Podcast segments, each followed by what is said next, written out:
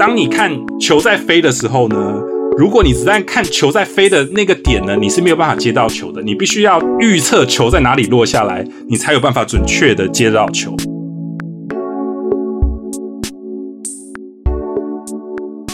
各位听众朋友们，大家好，欢迎回到《生技来客》，我是 Yvonne 孟宪伟。COVID-19 新冠肺炎疫情肆虐至今，不但彻底颠覆了全球的经济样貌，其实呢，也更令全人类面对封城啊、隔离等史无前例的挑战。还好，科技进步、数位化、行动化的先进科技，让许多人的工作日常以及生活日常得以持续进行。远距工作、视讯会议等等，已经变成我们生活中的新形态了。不知不觉中呢，打破了许多地理的限制，促进跨国跨区的合作。生技来一课以及 BTBA 过去这一年多来呢，跟欧洲各国啊、美国各区的海外生技人协会有许多合作的机会，促进了资讯、人际网络的交流。其中，我们也发现有许多身处欧洲的台湾生技人也需要欧洲的生技产业求职的资讯，也对投身美国热络的生技产业有高度的兴趣。今天我们节目呢，邀请到了一位具有全球国际化的多元职涯经历的台湾海外生技人来到我们节目当中。说起来，他其实算是我现在在 Johnson Johnson 的同事。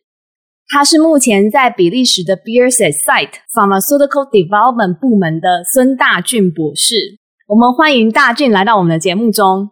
生技来一课的听众，大家好，我是孙大俊。今天很荣幸能够跟大家分享一下我的学经历。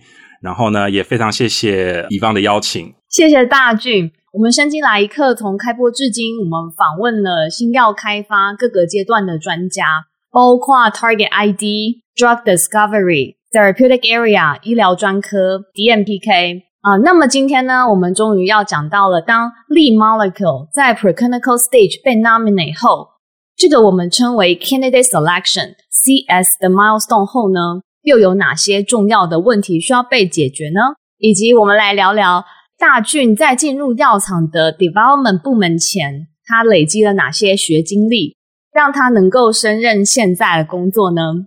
那首先，我想要先请问一下大俊，你是在美国的 Cornell University 的 Chemical Engineering 拿到学士以及硕士的学位，在这之后呢，你就前往了加拿大的 University of Toronto。拿到 Pharmaceutical Science 的博士学位。首先，我想要请教你的是，是什么样的契机让你在拿到化工的学士及硕士学位后，你会想要转去念 Pharmaceutical Science 的 PhD 呢？可不可以请你稍微跟我们听众朋友分享一下说，说 Pharmaceutical Science 药物科学以及 Pharmacology 药学系有些什么样的不同呢？好，谢谢 Yvonne。我首先来简单讲解一下化工以及 pharmaceutical science 的关系。化工呢，其实本来就是一个跟药物科学非常相关的科系。从它的 unit operation 生物反应器 bioreactor chemical reaction for medicinal chemistry 药物合成，非常多的道理都可以运用在 large scale pharmaceutical production 就是药物制造上面。很多我们学的基础理论呢，包括 heat mass transfer 热质量转移啊、流体力学 fluid mechanics 等等，都非常适合来解释这个药物被人体分解、吸收，并且达到药理的效果。那这是第一点。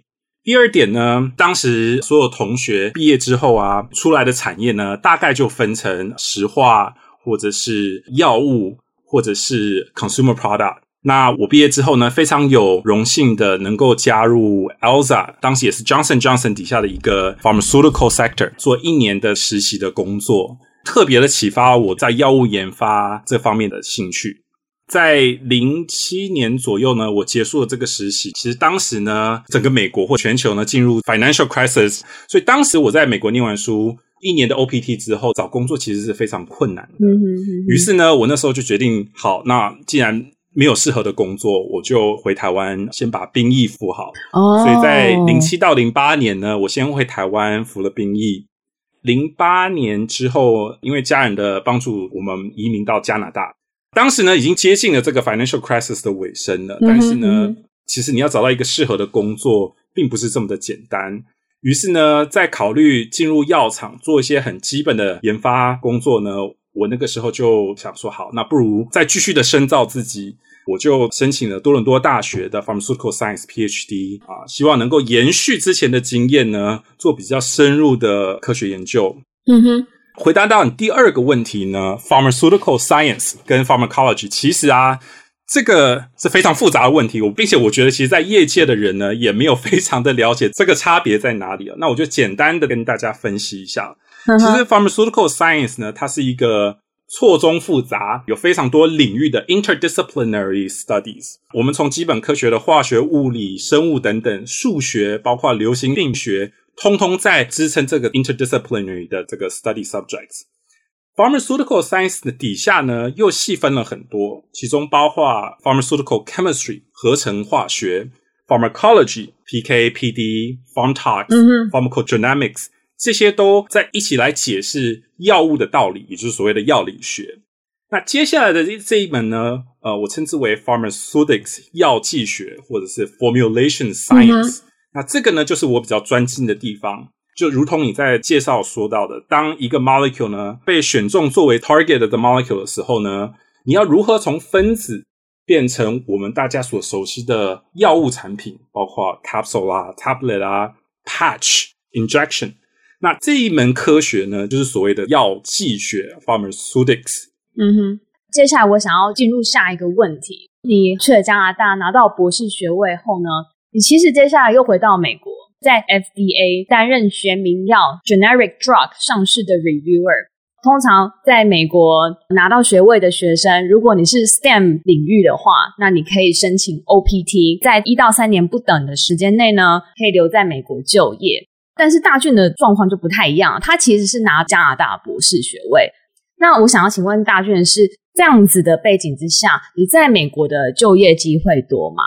还有当时你是如何找到 FDA 担任学名药的 reviewer 的呢？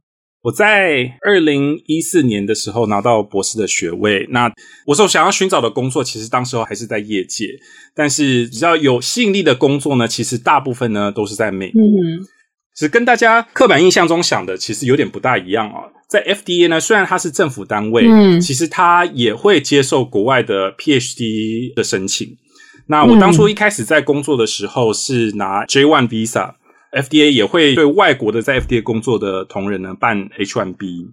我是怎么找到这份工作的呢？其实我在快要毕业的时候呢，蛮积极的参加一些呃 networking 的 conference。对于 pharmaceutical，美国最大的应该就是 AAPS，American Association of Pharmaceutical Science。嗯哼。然后我在那个时候遇到了我后来的 supervisor。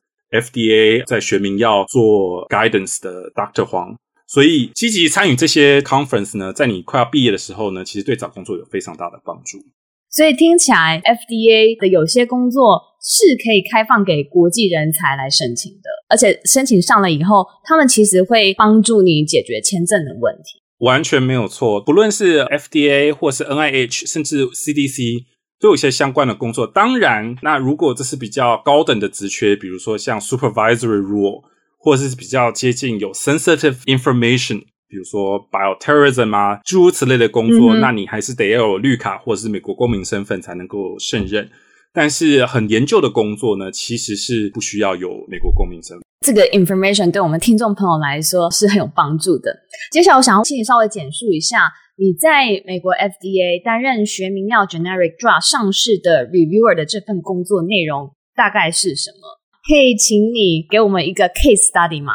我在美国 FDA 学名药担任大概五年左右的工作经历哦，其实工作内容相当相当的复杂以及繁琐。嗯，为什么呢？嗯，其实美国学名药的 program 呢，真正一直到二零一二年的时候才起飞，因为那时候美国国会通过了一个非常重要的法案。叫做 GDUFA Generic Drug User Fee Amendment，这是什么样的法案呢？是希望通过对于所有学名药厂在申请审查的过程中收取一些费用，将这些费用呢拿来作为研究如何要证明学名药跟原厂药有用的这些 guidance。我被这个办公室招了进去之后，我们主要所承办的一些业务呢，就是做一些 research program，帮助这些学名药药厂。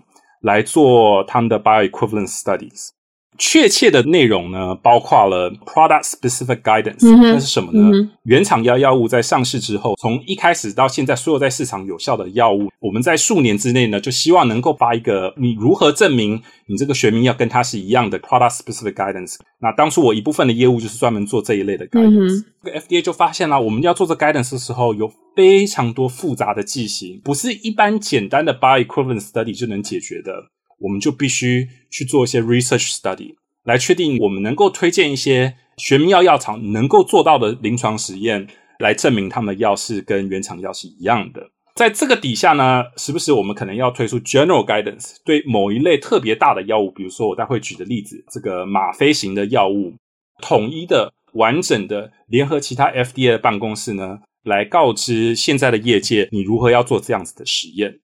另外一部分很重要的是，我们要跟学名的药厂有 interaction。比如说，他们有非常确切的问题想要问我们的时候，他可以寄 control correspondence，然后我们就是在一定的时间之内一定要回答他们这些科学相关的问题，或者是他们可以 request meeting。这一切的一切呢，就是希望这些学名的药厂在他们 file 他们的 application 之前，已经得到足够的资源。能够让他们做最成功的 first cycle approval，嗯哼哼哼，这是我们这个办公室的最大的使命。还有另外一方面非常重要的业务呢，是我们需要了解到，当我们努力推出了这些 guidance 时候，可能三五年之内我们还是看不到这些学名药，那我们就必须去了解啊，诶，为什么这些学名药没有被研发？是因为成本的关系吗？市场不够大的关系吗？还是是因为我们推出的这个 guidance 并不是这么能够有经济效益的，让他们去发展这些药？嗯或者是说，当时有 approve 很多新的药物的时候，医生不推荐使用学名药，所以我们又花了非常多的时间，用科学的方法去证明我们 approve 的这些学名药跟原厂药是没有差别的。所以我们做了非常多 post market surveillance。嗯，然后接下来呢，讲可能比较特别的例子好了。对，嗯、好，就是鸦片型的药物呢，在美国这过去十年呢，有一个非常严重的问题，就是药物滥用。那其中最 common 的方法，其实是把这些长效型的药丸压成碎末之后，用鼻子吸入。原厂药药厂很聪明，他们发展新的剂型呢，是让这个药物变成非常的坚硬，你没有办法这么简单的磨碎，或者说呢，在药里面加一些些，让你磨碎之后吸入鼻子内会造成不良或造成不舒服的感觉。这个时候呢，我们要推荐你做学名药的时候，你必须要跟原厂药在这一方面是有一样防止药物滥用的效果，你就必须要有些临床的比较，跟原厂药在这一方面的效果是一模一样的。那怎么证明呢？那你得找人来做实验啊，你得找这些会滥用药物的人，让他们把原厂跟学名药同样方式的磨成细末，然后用鼻子吸入的方法呢，试试看。这两个在防止药物滥用的方面，哪一个是比较有效，或者说它们效果是不是一样的？嗯嗯嗯。那这一类的鸦片型的药物啊，或麻醉药物呢，背后的商业市场是非常非常庞大的。嗯哼。FDA 的角度呢，是我们必须要推出公平、公正而且有效益的临床实验，让学名药能够简单的去模仿、去测试他们的产品。当时我的老板就说：“好，那你先先去设计一个实验，看看有没有办法来做一个 comparative study。”我那时候联络了非常多帮我们能做 clinical trial 的 CRO。你要做这一类实验呢，其实非常不容易，嗯、因为第一个你要找到能做这一类实验的 subjects，他们必须要有药物滥用的经验，又能够在一个 confined environment 里面，并且你要通过很多从政府到地方医学道德委员会的 approval，并且在当时 opioid 啊，其实到今天也是啦，就是。非常具有争议的一个项目，那你要做任何的临床实验，尤其是拿政府出的钱呢，你要 convince 非常多的律师、嗯、道德家，包括我们的 regulatory specialist，你才能去做这样子的实验。而且最后，你希望实验的结果是能够分享给所有的人，你要怎么发表你的这个结果呢？因为其中你当然就很明显的就得让大家知道你是怎么 manipulate 这个 drug product 嘛，在公布的过程中，你会不会间接的让社会上的毒虫也发现啊，原来你可以这样子的方式来 manipulate drug product，外界或媒体会不会误解说我们现在这个方法呢，其实会让这个问题更加的严重。嗯、解决这一切的问题，你才能去真正做你的临床实验。那前后大概经历了两年多的时间吧，我们才完成的。最近这个 paper 才发表。这一类的方法呢，其实就是我们需要去做的研究，然后最后的研究结果呢，是希望我们药厂有一个 model trial 可以 follow，让他们去研发他们自己的产品。嗯哼，generic drug 要上市这个过程呢，FDA 所要建立的不论是法规也好，或者是要去帮助药厂可以上市也好，这个 approach 呢，还有 ultimate goal 跟新药上市有些太一样，对不对？那是不是可以请你大致的跟听众朋友讲解一下说，说学名药 generic drug versus 新药 brand drug 在 FDA 申请上市流程中有哪些不同呢？因为比如说新药上市的话，临床试验的一些流程可以粗略分为 phase one, two, three，然后还有 phase four pharmacovigilance。那学名药也是同样必须要经过这样子的流程吗？好，我就简单来介绍一下。新药呢，在美国 FDA 的 Current Regulation Framework 底下呢，是必须经由 505(b)(1) 或者 505(b)(2) 来申请这个审查。你刚刚讲到了只是临床实验，嗯、哼哼其实真正的药物呢，NDA New Drug Application 呢，你包括从 Label、From Tox、CMC、Inspection，一直到你 Animal Study、Preclinical 到 Clinical 实验呢，这些都是整个 Package 所要包含的。学名药 generic drug is under 505J application，跟 NDA 的差别呢是它是 ANDA abbreviated new drug application。嗯哼，我刚刚讲的其实从 labeling 啊、CMC 啊、inspection 啊，也都包含在 ANDA 底下，只是唯一不一样的地方呢是到 clinical phase。它并不需要去证明这个药物它的有效及安全，它唯一需要证明的是它跟原厂药是有相同性的生物等效性、嗯、（bioequivalence）。证明 bioequivalence 的方法有非常多，也根据你不同的剂型啊，根据你不同的 indication 啊，你所设计的这个临床实验会很不一样。基本上，绝大多数的口服药剂呢。其实都是经由简单的 PK endpoint bioequivalence 的实验呢，来证明它跟原厂药的相等性。那像你刚刚之后讲的这些 efficacy 啊，或者是一些 safety 啊，并不是真正包含在 ANDA 的 review 里面。嗯哼，比如说呢，你有一些一开始出来是 immediate release 的 dosage form，然后呢，他现在想要把它做成长效型，比如说一天本来要吃三次，他现在做一个长效型，一天只要做一次。嗯哼哼哼，那他其实有时候只要证明 AUCC max。就是 IR 跟 Sustain Release 在一天的这里面其实是一样的，Exposure 跟 Cmax 如果是一样的话，它并不需要做额外的这些 Efficacy 或者是 Safety 的 Measure。当然，这是讲是一模一样的药啦。OK，原来是这样子，听起来就是说，假设你 Generic Drug 在大分子有另外一个称叫 Biosimilar，跟这个新药内容成分啊，甚至连 Dosage 或者是 Label Package 可能都几乎很像。所以这个时候，FDA 就不会让这个 generic drug go through 跟新药上市的整个流程。我觉得我可以再补充，generic drug 有非常严谨的 definition，就是你要有相同的剂量，你有相同的 indication，你有相同的剂型，你必须有相同的 API，就连它的 salt form 都是要一模一样的。比如说 hydrochloride 还是 phosphate，这个有非常非常严格的剂型 requirement。包括哦，你今天只是从药丸换成胶囊，这都不是它的 generic drug 了，因为剂型不一样。当你要做它的学名药的时候呢，你就得符合这一系列的这些规定，你才能 file 505J，或者是说学名药的这 application。但同时呢，你也享有全民药这些比较简短的审查过程，我们就可能不需要看你真正的这些 side effect 啊、efficacy 啊等等的。嗯嗯嗯嗯嗯。我个人这几年的观察啦，就是 FDA 其实还是个蛮 science driven 的地方。嗯哼，他很愿意接受，也时不时的会开很多公听会，听各方的意见，不只是药厂哦，包含大学啊、academia 啊，或是 patient advocacy group。你只要是有证据的，你只要是有科学依据的，你都随时可以 challenge FDA 的 decision 或者是 guidance。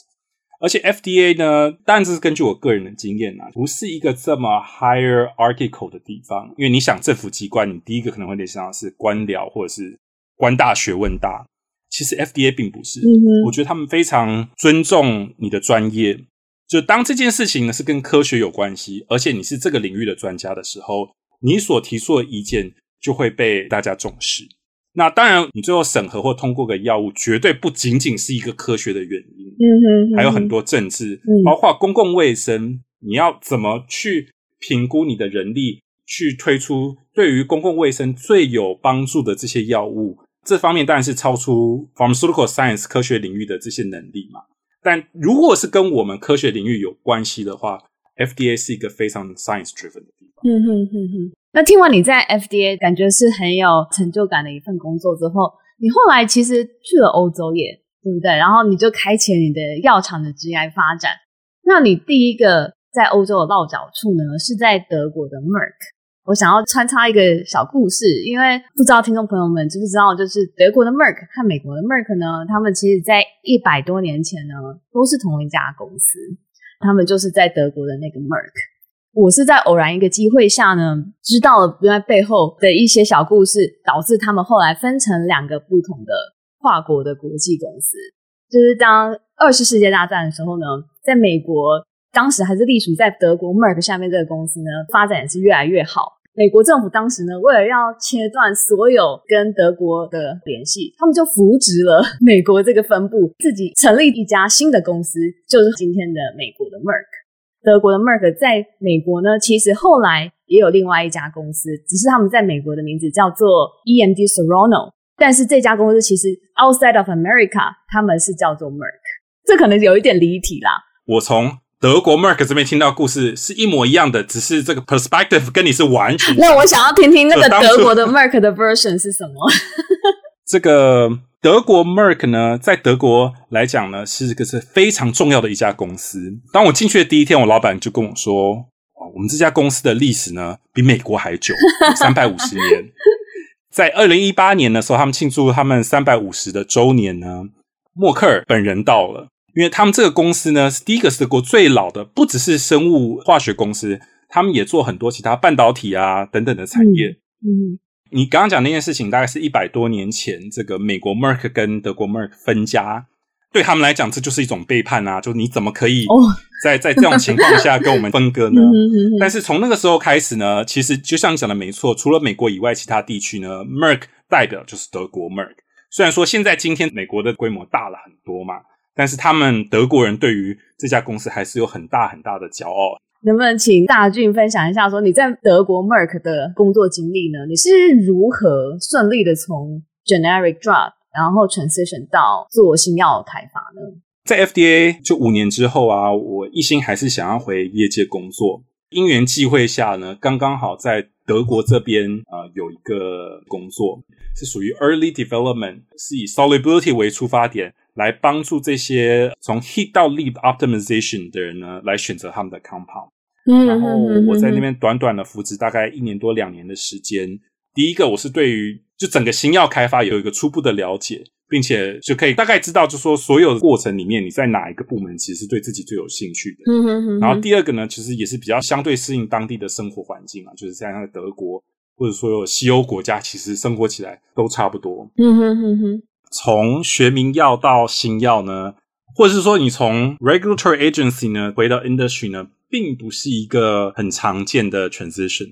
第一个我很幸运，就是其实我我在 FDA 有的这个机会呢，在学名药，那你你就想想看，学名药其实就是一个职级的转变。那这个方面就是 pharmaceutics 或者 formulation science 所强调的一件事情。所以我在 FDA 呢受到的训练呢，其实就很好 package 自己的 capability。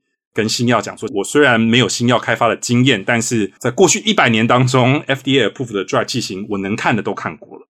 诶，那可以请问一下说，因为你当时应该在德国没有这么多 connection，对不对？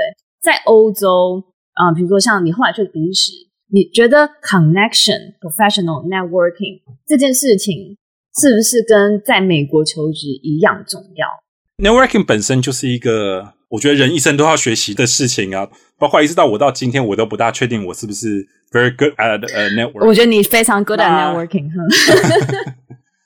但是我觉得我要强调的重点就是说，networking 非常重要，不仅仅在找工作这件事情上面，也包括你对于这个行业的认知啊，了解这个行业的走向啊，这都是非常重要的事情。但是，meaningful networking 应该是我觉得应该要强调的重点。就当我知道我想要去业界发展的时候。我要怎么有目的性，但是又不会很失利的方式去认识人家，对不对？那这就需要一点艺术。那这什么意思呢？我们这边讲 networking，并不是说你今天去一个 conference，你知道毫无目的的，只要加了人家的 LinkedIn，就会拿到这个人的名片。这并不是 networking。真正有意义的 networking 呢，就是你必须要真的花时间去了解或者去认识一个人，他的工作，让他呢在有一天你需要经由这个人呢去了解你想申请的职位，或者说了解你想申请职位的公司，这个才是 meaningful 的 networking。就拿我从 FDA 到德国的这一段申请的过程来讲吧。那时候，当我知道有这个职缺释出的时候，嗯、我也是经过了很多方法，想办法从我从在多伦多大学认识的，在这公司上班的同学啊，经由他们认识了这个 hiring manager。我跟 hiring manager 呢，中间刚刚好又有认识我之前的同学，然后在这个方式底下呢，想办法推荐自己，但是又不会太 aggressive。啊、嗯，来询问或了解，这是门艺术。这的确，人与人相处本来就是一门艺术。但是我要讲的是说，当你完全不做这件事情的时候呢，你的结果一定是零。嗯，但是你做太多，结果也不一定是很好。嗯、Don't overdo it 对。对，但是你一定要在这方面下一点心思。当然，如果你没有这方面的能力，你没有这方面的经验的话，你还是不会被录取。但是如果你有这方面的经验，有方这方面的能力。加上了良好的人际关系以及良好的沟通方式的话，这绝对是在你在寻找新的职务的一个一个加分，感觉非常受用哎、欸！这 networking 这门艺术真的是不论你在世界哪一个角落，或者是不论你在人生哪一个阶段，都是很重要一个技能。那我想要呃，请你稍微简述一下，就是你在药厂这部门部门的工作内容，你在 Merck Youngson 做的内容有什么不同吗？是有越来越广吗？这其实追溯到这家公司原来是 Paul Youngson，他已经过世了。Paul Youngson 呢，大概是比利时前一百名最有影响力的人物之一。七零年代左右的时候，他这个药厂发明的药呢，好像 WHO 前一百名 Essential Drug List 大概有十几二十个都是这家药厂出来的。然后好像在七零年代还八零年代吧，Johnson Johnson 就把这家药厂买下来，因为太有发展性了。从此之后。把他们的其中一部分的 R&D Research Center 放在比利时这边，在 Merck 呢，我做的其实是比较上游一点，就是在 Molecule 还没有真正进入 Clinical Trial，它可能只是在 Preclinical Animal Study 的过程当中，我们要经由它的这些 Biopharmaceutical Property，可能它的 Permeability 啊、Solubility 啊，来排名哪一个药物是比较有研发性的。那个时候的数量呢，可能是数百个 molecule，他们在进行做选择。嗯、那这些 molecule 可能都都非常非常像，但是你必须提出一些 rank order，让我们更有效的来选择一个容易被发展产品的分子。那这是我在 Merck 做的工作。从这边作为出发点，我到 Janssen 呢，其实是在往产品研发的更后端，就是我们如何要设计出一个剂型，能够进入 clinical trial，能够上市。我现在主要负责的呢，虽然我在 small molecule 的 department，但是因为现在的走向，你看，其实像美国前二十大卖的最好的药呢，其中已经超过半数是 biologics。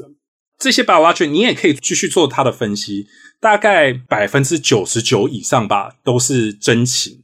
就是说，因为现在口服药剂还是没有办法能够有效的把这些 peptide 啊，或者是 protein 啊做成口服药剂，所以。包括现在 Janssen 最卖的药 Stelara，或者是你们前一集聊到的 Humira，嗯、这些都是真型。嗯、那我现在在 Janssen 很大的一个工作就是说，我们要怎么把这一类的剂型或这一类相同 property 的 peptides 啊，或是 protein 啊，做成口服药。嗯、这个市场的潜力呢，就会比真剂大很多很多。但是呢，我们相同会遇到非常多的，包括 stability 啊，absorption 啊。等等之类的问题，嗯，这都是我们必须在研发中必须要克服的。你觉得这件事情在有生之年有可能被达成？因为 biologics drug formulate 成 oral deliverable 的剂型，在我一开始接触 biologics 这个领域，大概在 PhD 的时候，我就听到大家就是说这个是呃 biologics 未来发发展方向之一。到今天，好像还没有看到什么突破性的发展。哦。我觉得不仅仅在我们有生之年可以看得到，而且这个时间可能会比大家想的还要来得快很多。我进入 Janssen 呢，其实那时候我老板跟我讲一句话，就说 “The world is our lab”。我们手上没有的技术，并不代表这个技术不存在。我很大的一部分的工作，就是看看现在不管是学界或是其他新的 startup，所有我们能够运用的 drug delivery technology 做出第一个口服药剂，能够 delivery protein 或是更复杂的这些 biologics。其实现在的药厂啊，因为这个 global network 啊，已经不是单打独斗的时代了。很多很多新的技术呢，其实在正确的 business 的引领之下，有办法很快而且很有效的运用在我们的 molecule 上面。然后也包含我之前有听你那一集跟连家恩医师，他那时候强调一个非常重要的重点，就是说你在药物研发上绝对不能抽掉 industry 这一个部分嘛，这个是药物研发一个非常重要的枢纽。我在 Janssen 学到的经验，其实就是说这个枢纽已经变成不是说我们只能运用我们公司里面有的技术或者人才。这个枢纽呢，已经变成一个，就是我们今天在这个世界上呢，有办法能够取得的这些技术以及人才呢，都可能会变成我们能够运用的资源。嗯哼。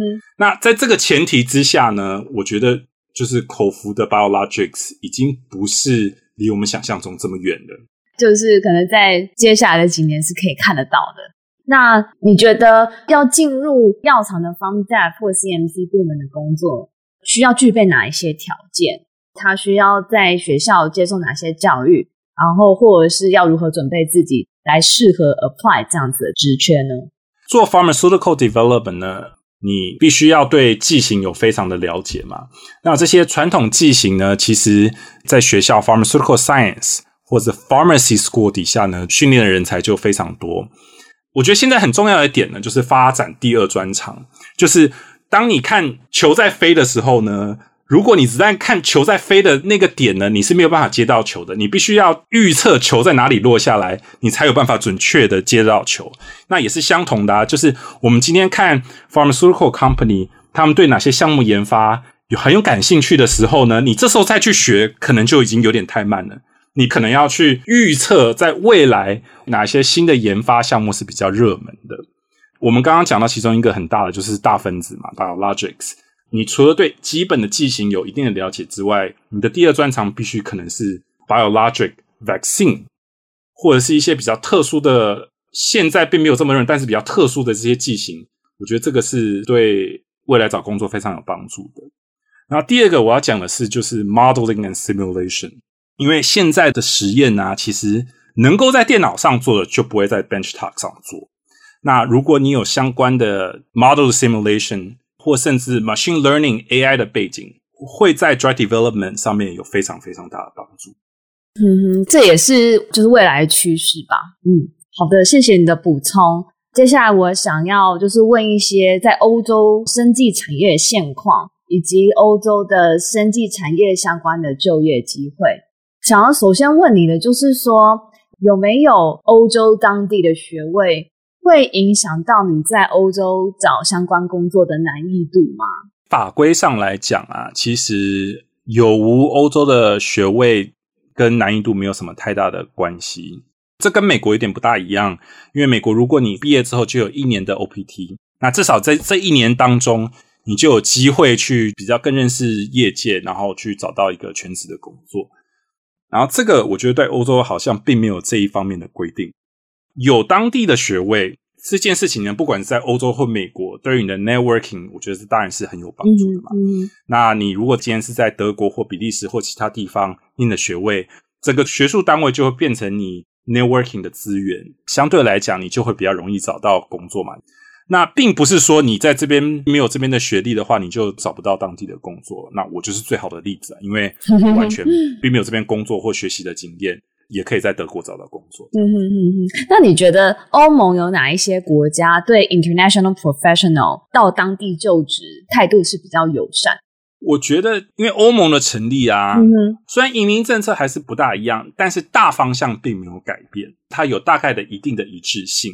那什么意思呢？就是说，你只要有相对大的国际性的药厂，比如说瑞士有 Roche Novartis，对不对？然后德国有 Merck Bayer。B.I. 比利时这边 Janssen 这几个地方呢，其实都是非常有机会能够找到工作的。然后，这是我最近也发现，在荷兰荷比卢这个地区啊，因为当地政府的政策的关系，其实有非常多的 biotech 的 startup，他们的机会也有很多，但是跟这个大型药厂稍微不大一样的。我觉得如果大家有机会的话，也可以往这几个地方看一看。哎，不好意思，我想问一个 follow up 问题。你刚刚说就和比如这几年有蛮多 startup 的机会，那我想要请问，他们的 startup 比较像是学校的 spin off 吗？还是说跟 Boston 这边的 startup 性质比较类似，是 VC 去扶植一间公司成立这样子？当然，欧洲几个大的学术机构对于公司的创新这是很有帮助的。但是，我觉得很重要的是，其实是国家政策。你在这几个国家，尤其比如说像瑞士、荷兰，开一家新创公司的成本很低哦，真的，因为你可以获得很大政府的辅助，它所创造出来的创投环境非常好。所以政府其实帮了很多的忙，无论是在资金和或者是法规的松绑上。对对，所以相较来讲，如果你觉得 Boston 是 academia driven 的话，那我觉得在我刚刚讲的这些地方，至少我个人的观点呢、啊，我觉得这是比较 government driven。所以是政府真的是有在帮忙，而且是政府发展的目标之一。没错，没错。所以其实我我从这边延伸，其实我要讲的是，就是现在台湾，因为我听了你们这么多集啊，我可以画出一个共同点，就是说。其实，在海外有非常多优秀的台湾生技人才，从 DMPK、Biomarker、Clinical Trial，一直到 Public Health，而且这些人呢都非常有意愿回台湾去做出一些贡献。台湾也有很愿意积极发展的政府政策，对不对？这时候，我觉得你要其实做一个简单的比较，像比利时、瑞士，在欧洲都是非常小的国家，嗯、他们跟台湾的人口啊或资源相比，其实是差不多的。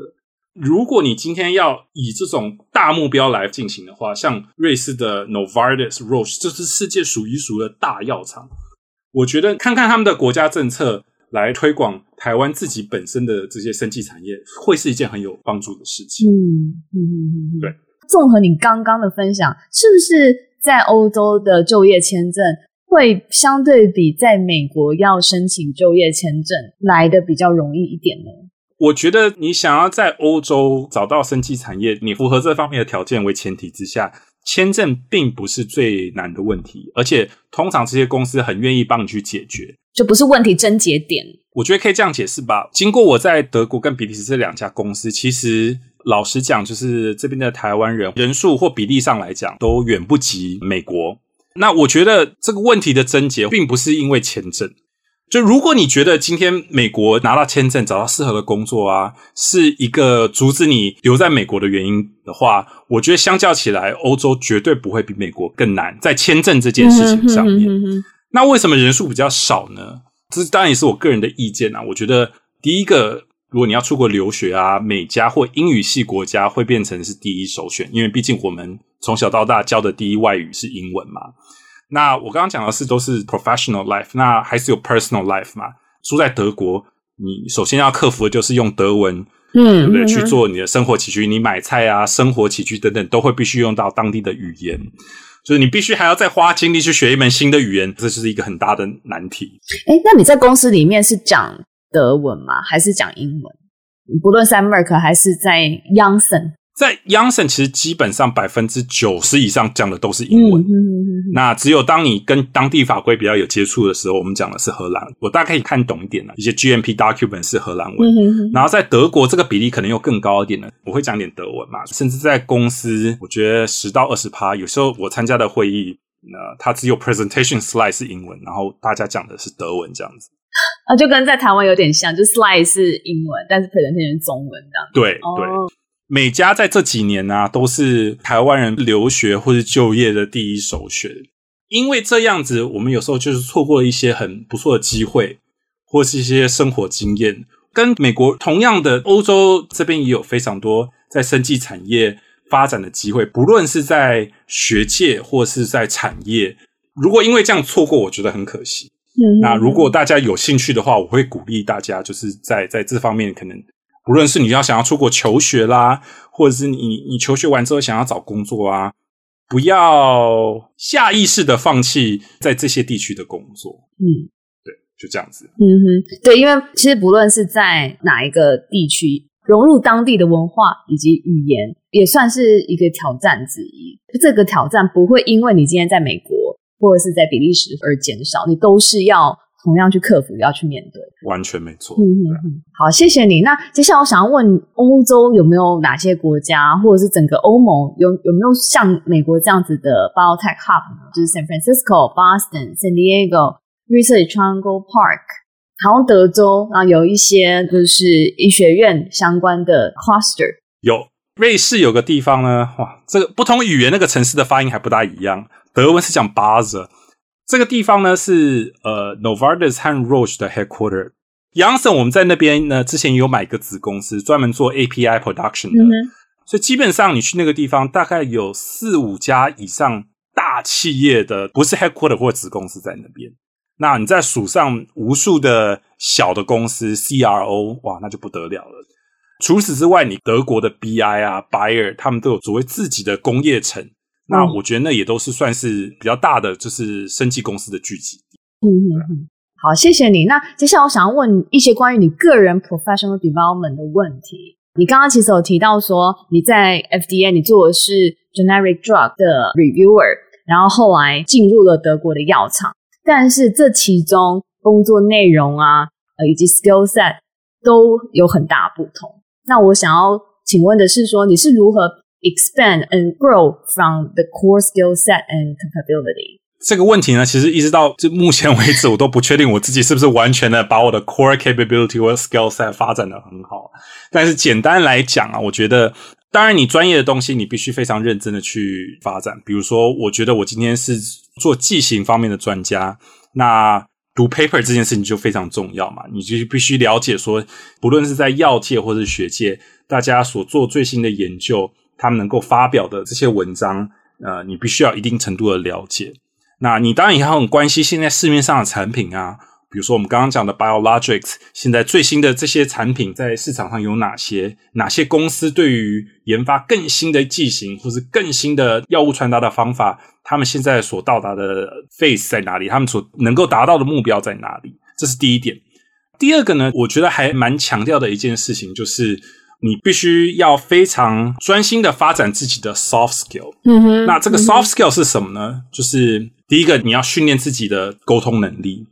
现在不论是在 regulatory agency 或是在业界，了解一件困难的事情本身就已经相当困难了。但是能够把一个很困难的内容用很简单的方法跟你的同事、跟你的上司做沟通，这件事情又更加困难了。所以我要讲的是什么呢？我觉得现在在业界很缺乏的人才，或者我们很积极想要寻找的，就是能够一个具有良好沟通的科学家。能够简单、有效、迅速的把我们所做的事情呢，跟其他所有部门做一个整合。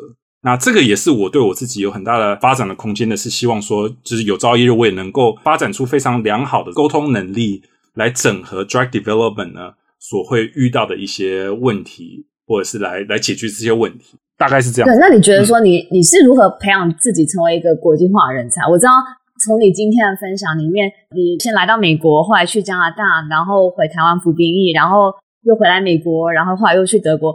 这其中当然有一些个人家庭的因素，但是你是如何培养自己，让你在这些 transition 当中，你可以很快的就 adapt to local culture，或是哇，国际化人才。第一个，这个我觉得是一个很大的 title，我还不确定我是不是一个国际化人才，但是呢，我觉得，嗯。但是如果第一个你想要变成国际化，有几个基本的这些心态你是必须有嘛？就是第一个就是如同你讲的啊，你必须要不害怕尝试新的事物。比如说当初搬来德国的时候，我的德文其实也没有很好啊。你要一直抱着一个学习的心态，怎么在一个新的地方、新的语言、新的文化生存？这其实本身是一个挑战。嗯哼，那你就必须是一个很不怕挑战的人，你能够愿意尝试新的事物，并且不害怕挑战。你才有办法从你自己一个很熟悉的环境，因为毕竟讲英文啊，在美国工作啊，这对我来讲是一件非常非常熟悉的事情。嗯哼，完全跳到德文，甚至你有时候在工作的场合都会遇到一些你没有办法完全了解的事物的话，那你自己要调整自己的心态。但当然，在这些情况之下，我们付出的比较多的话，就你你可能视野看的就比较不一样。我的同事可能从亚洲、从美国，现在到大部分是欧洲的同事。对于跟这些人进退应对及工作态度，我觉得到至今呃，这是我可能是我收获最大的事情之一，就是你如何在一个国际的团队里面，也仍然能够很有效的沟通，以及很有效的跟大家达成良好的工作关系。至少在至今，我觉得是蛮大的收获。这样子，嗯，那如何达成这件事情呢？你除了机运、靠自己的努力争取不同的机会以外，就像我刚刚讲的，就是你必须要非常能够积极的克服我刚刚讲的这些困难，你才有办法让你有比较多国际化的经验。嗯，就不要太早替自己设下 limitation。嗯，有些事情是当然，you never know until you try。对。嗯，那你刚刚我们其实有讲到一点点嘛，就是说，你觉得我们现在在海外，我们能够为台湾的生技业做些什么呢？经过这么多地方啊，从在加拿大上学、美国做事，一直到现在在欧洲做事啊，只要每每看到来自同一块土地的人，你就会觉得特非常的熟悉，然后自然而然呢，你就会发展出 networking。我是经由认识非常非常多在业界的台湾人呢。对于这个生技这块行业有比较多一点的认识，也回到我们刚刚的话题，就是有关 networking 嘛，就是身为生技业的台湾人，我们要怎么能够回馈这个行业或回馈台湾？我觉得第一点呢，就是我得到很多贵人的帮助，那我也希望有一天我能够成为人家的贵人，然后你能够加入我们这个台湾生技业的这个 networking 呢，我觉得本身就是一件非常好的事情。第二个呢，我觉得包括我听了很多你们的 podcast 呢，其实大家都有很大的理想抱负，希望有朝一日能能够回台湾，为台湾 local 生技业做出一些贡献。那这个我也觉得是非常有意义的，因为你毕竟你有国外大药厂的经验，或是你有国外自己创投的经验，你把这个经验带回台湾，我觉得对台湾生技业是有非常大的帮助的。然后再配合像我刚刚之前讲的，如果能够配合上一些台湾政府的一些政策。我觉得台湾生技业其实是蛮有机会的，这样讲好了。你十年前有预测到说，十年后今天的你会有现在这样子的成就吗？那你是如何规划自己下一个十年呢？你会长期在欧洲发展你的生计职涯吗？还是说你有可能又回到美国呢？或者是回到台湾呢？就都有可能啊，因为十年前的。我并不能想到十年后我今天住在比利时，所以我，我很难想象十年后的我会不会继续待在比利时，或者跑到一个更奇怪的国家去。对，然后这是第一点。有时候计划赶不上变化，嗯、对不对？嗯、只有完全你对于人生的不仅仅是工作，包括个人啊、家庭啊等等的。所以我唯一能够很确定的事情，就是我在未来十年的话，应该还是会在相关的生技产业工作。那可能是原厂药，可能是学名药，嗯、哼可能在欧洲或可能回台湾。我觉得今天的世界已经很不一样了，世界人与人的距离已经不像以前这么遥远了。包括现在经过 COVID-19，在加州工作或在东岸工作或在欧洲工作，除了时区，并没有什么太大的差别。在这个基础底下呢，我觉得地区已经并不是一个真正产业的隔阂。我觉得比较重要的是找到我在这个产业当中什么事情对我是最有兴趣的，或者是在这个产业的这个生产链当中，我最想贡献的是哪一块？那根据我以前的经验，到目前为止只来讲呢，我觉得我还是在新药开发、剂型的研发上呢，我可能希望在未来几年之内，还是在这这方这方面做出一些贡献，这样子。嗯嗯嗯嗯，好啊，真是非常期待你接下来的职业发展。啊、呃，你还有没有什么要补充的呢？最后也是很感谢，就是 Yvonne 给我这个机会，能够在这边分享经验。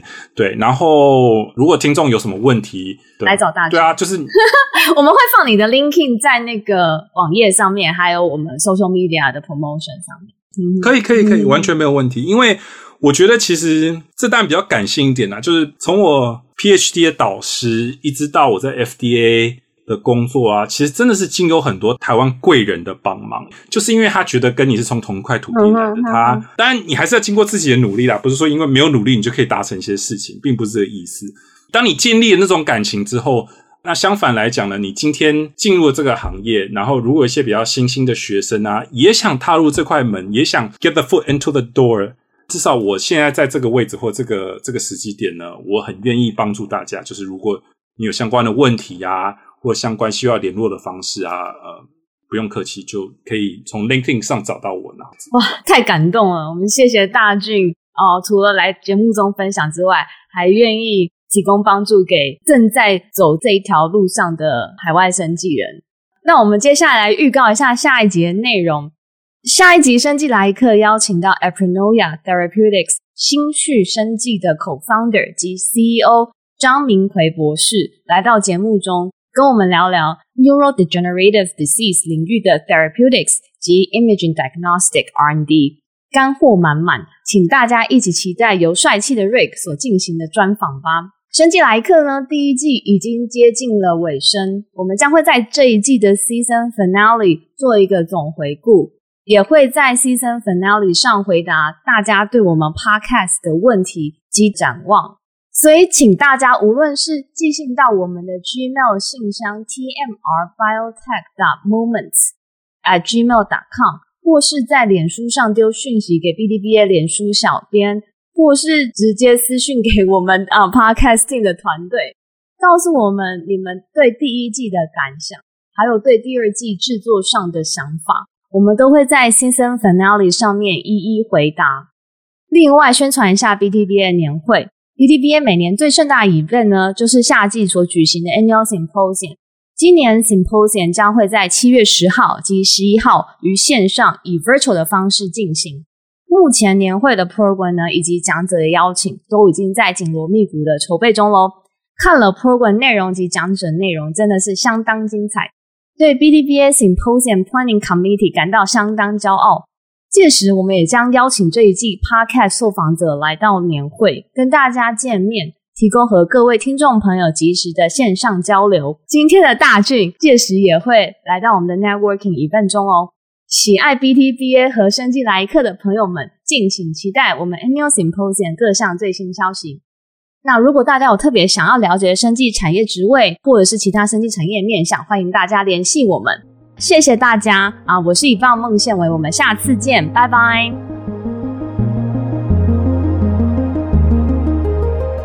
生技来一课是由 Boston Taiwanese Biotechnology Association 制作发行，台北驻波士顿经济文化办事处赞助。